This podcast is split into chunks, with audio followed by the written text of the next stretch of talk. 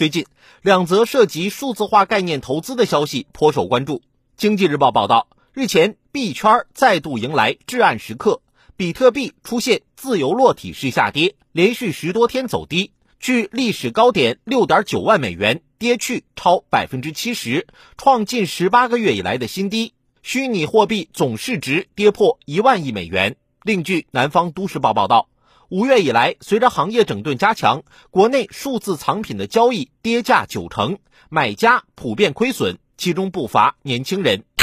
无论是比特币这样的虚拟货币，还是随着海外 NFT，也就是非同质化通证市场爆火后传至国内的数字藏品，都可谓是近年来方兴未艾的数字创新产品。二者都搭上了区块链技术的概念快车。以去中心化、唯一性为卖点，吸引了很多人关注。拿 NFT 来说，作为一项区块链技术创新应用，其在丰富数字经济模式、创新文创产品形态、促进文创产业发展等方面，无疑具有一定的潜在价值。问题在于，无论是虚拟货币还是数字藏品，在追风口式的发展过程中，都出现了概念大于实质、盲目投机的不良倾向。越吹越大的泡沫，反而给一些人以市场繁荣活跃的假象，以致陷入其中。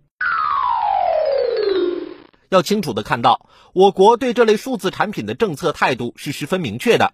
二零一七年九月，中国人民银行等七部门发布关于防范代币发行融资风险的公告，明确代币发行融资中使用的代币或虚拟货币不由货币当局发行。不具有法偿性与强制性等货币属性，不具有与货币等同的法律地位，不能也不应作为货币在市场上流通使用。去年九月，央行等十部门再次发出通知，要求进一步防范和处置虚拟货币交易炒作风险，明确开展相关货币兑换业务、为虚拟货币交易提供信息中介和定价服务等都是非法金融活动。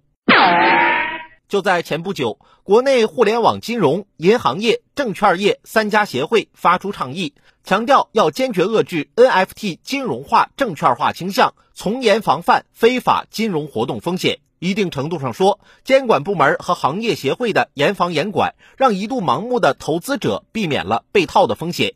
上个月，有着币圈茅台之称的虚拟货币出现跳崖式暴跌。而得益于早前的监管打击，大量国内交易平台和矿场关停或搬迁至海外，有效阻隔了风险在国内的传导。单纯从市场经济规律看，虚拟货币具有一定的商品属性，因此代币、数字藏品等价格有涨有跌很正常。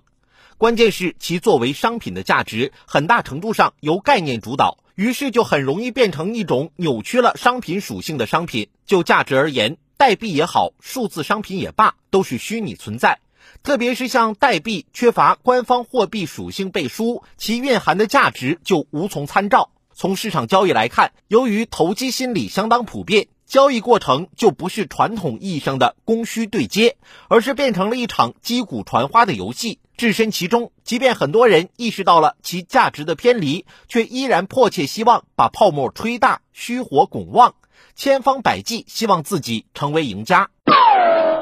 数字经济前景广阔，数字创新能够给人们带来诸多便利，这样的大方向无疑是确定的。